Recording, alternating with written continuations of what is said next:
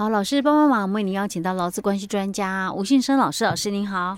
嘉惠你好，听众朋友大家好。好，是我们今天继续来谈有关于那个灾保法的那个部分条文修正草案嘛，哈。嗯。我们上次有提到了说那个有关于那种小型公司，就四人以下的那种小公司，讲、嗯、小公司适合吗？啊，四人以下的那种单位了，哎，对的一些投保问题，然后也有提到了在一百一十一年的六月份的解释令嘛，哈、嗯。OK，那我们继续要针对这个问题再延伸，嗯。哦因为在上一集哦，因为佳慧就提到了嘛，那如果我做的工作，嗯哦，跟我现在的参加的那个职业工会哦，对啊，就性质完全不同啊。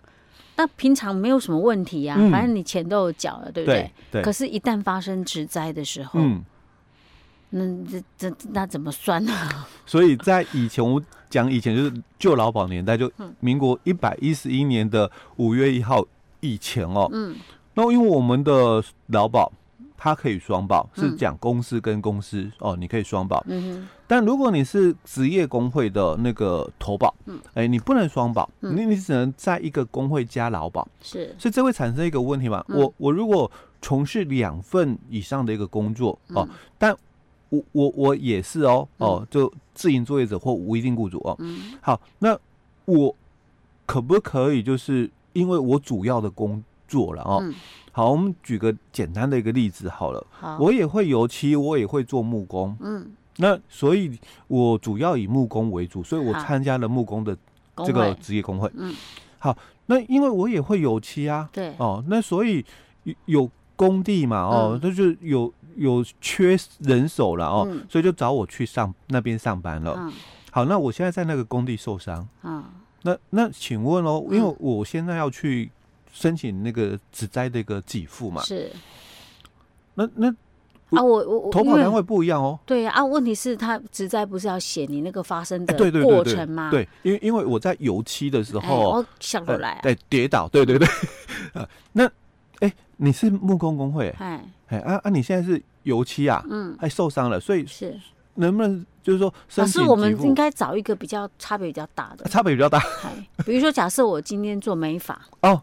好不好？嗯，那我去帮他漆油漆哦，也会啊。这样子落差比较大一点嘛，因为你木工跟油漆有可能会在一起啊。你做美发不可能会想落来，你做油漆有可能会想落来。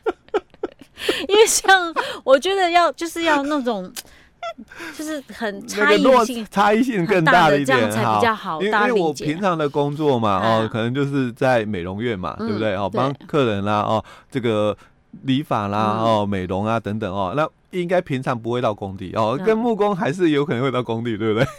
对啊，所以我们落差大一点，好好。所以我平我以前的话哦，就是呃，我是从事美发美容，好，但我可能啦哦，就是也会啦，就是油漆什么的我也会啦哦。那所以今天就有朋友哦，就哎，我缺工了，你你也来帮我一下好了，好，我就去了。好，那我我在这个。这个工地哦，就不小心哦，像刚刚嘉惠讲，哎，就跌倒受伤了。嗯，但我参加的是美法职业工会，对，哎，所以我去申请劳保给付嘛。啊，哎，哦，就写说我今天几月几号的大概几点几分，在某个地，在某某工地漆油漆的时候跌倒摔下来了，然后哪边受伤，我要申请劳保。哎，所以我会不会资格不符？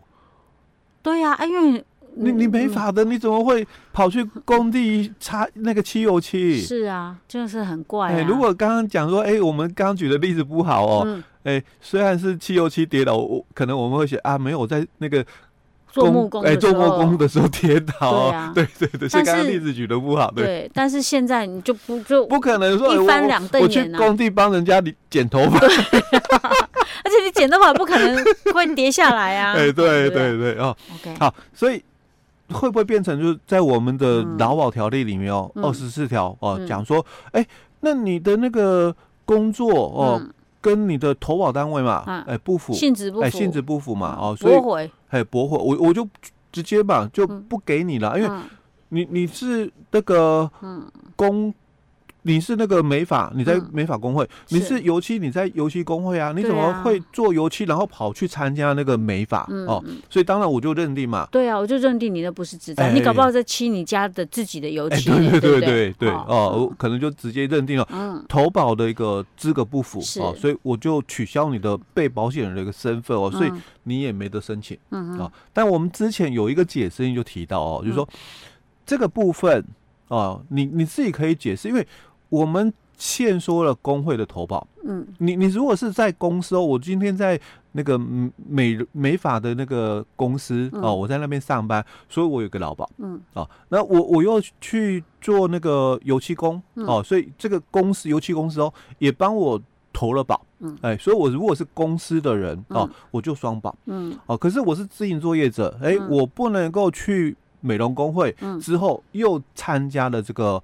油漆工会。是。哦，所以现说我是你政府现说我哦，但是我确实哦，我有一份工作哦，就是我自己嘛哦，可能在家里哦，我我有简单的一些设备哦，所以我平常哦，我我就是帮人家哦做这个美容美发哦，那确实也是今天哦，因为我我我可能有些预约什么的哦，所以我我今天刚好有比较空档的时间，我就可以去哎，我就去打工兼职了哦，所以。我确实也是在这个工作的时间，比如早上十点啊，所以我在这个工地哦哦，就油漆的时候跌倒受伤啊。那你劳保局哦，你就不能够拒绝我的这个给付哦。曾经有一个解释，他是讲这一段。嗯，哦，所以这样是 OK 的，这样是可以的哦。那如果这样子在保险这样这个部分说得通，那劳保其他的。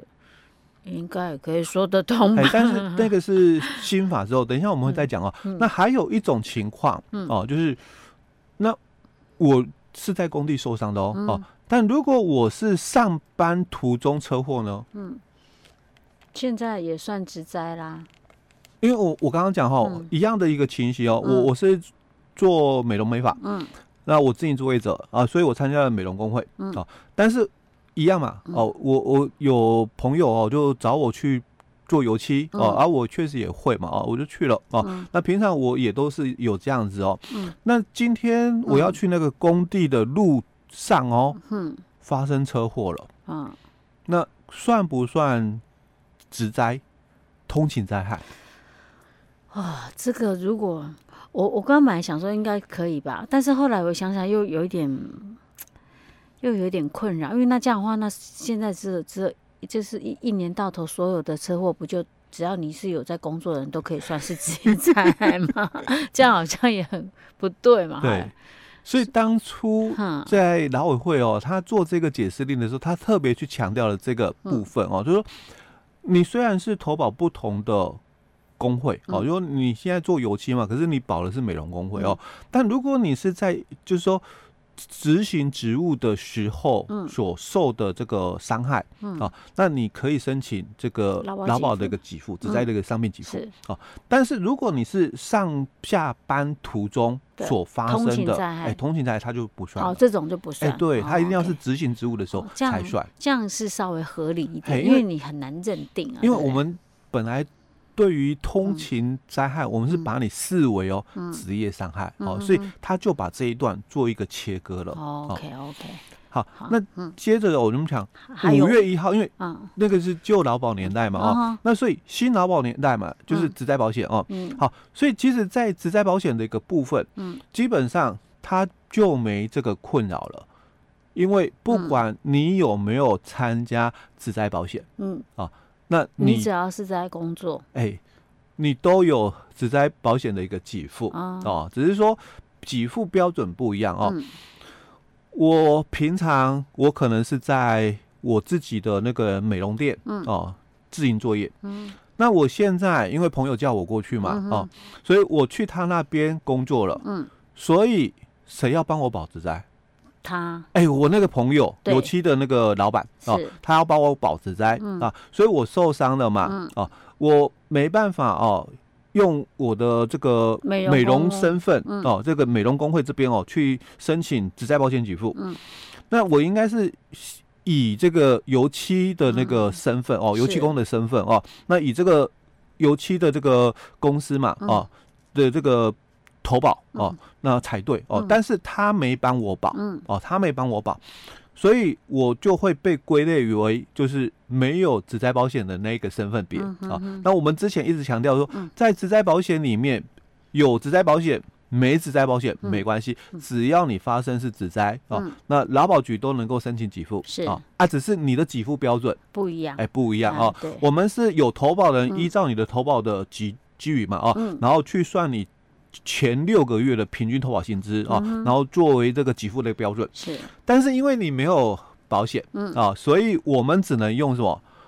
哎，你能够证明那你的所得的一个部分啊，我们就依你所证明的几句来判断哦。如果你没有办法来证明你的所得的部分，好，我们就以基本工资啊去做一个判断的基础。因为只在保险哦，最低投保几句就是基本工资。哎，那如果您能够证明你的收入哦，但是哦，我们也看哦，如果你证明出来所得是超过了我们的。平均的投保薪资，那因为目前的平均大概在三万三左右哦，所以你证明说你的所得是四万哦，我们也只能用就是全体的被保险的平均的这个投保的一个部分哦，去认定那个给据哦，所以假如平均三万三嘛哦，那那个给据就三万三千三啊，我们只能用这个标准哦来做这个给付的一个部分哦。那如果证明出来的所得是比较低的，可能就三万而已。嗯，哦，那那就以三万的那个给据哦，三万零三百哦，来作为那个给付的一个标准。OK，好，好，所以这是呃有关于这个呃修法前跟修法后的一些职在保险的这个给付部分的一些问题。嗯，但是我要强调的一点哦，嗯，那个油漆的老板，嗯，啊，他。也不要存那种就是说侥幸的一个心理，哦，反正你的劳保只在劳保都会给付啊。哎，哎，我没有帮你投也没关系啊。所以当政府哦 给付给这个职灾劳工之后哦，就会跟你求偿了。哎，对，你的第一个先处罚哦，两到十万哦，那通常他罚最低了哦。那节目以前我都习惯讲罚十万，因为我们对外宣导都会讲。就是最高的一个处罚，恐吓。哎，对对对，然后再加上哦，劳保局给职灾老公多少钱，嗯哦，那就罚多少钱。OK，哎，再罚多少钱哦？政府在这一块也不会吃亏，哎，对，而且他有强大庞大的背后支持力量去对你那个。所所在 一定会拿到钱，是，除非你完全名下没财产，那就另外一回事了。对对对，对，OK，老师，我们今天先讲到这儿。好。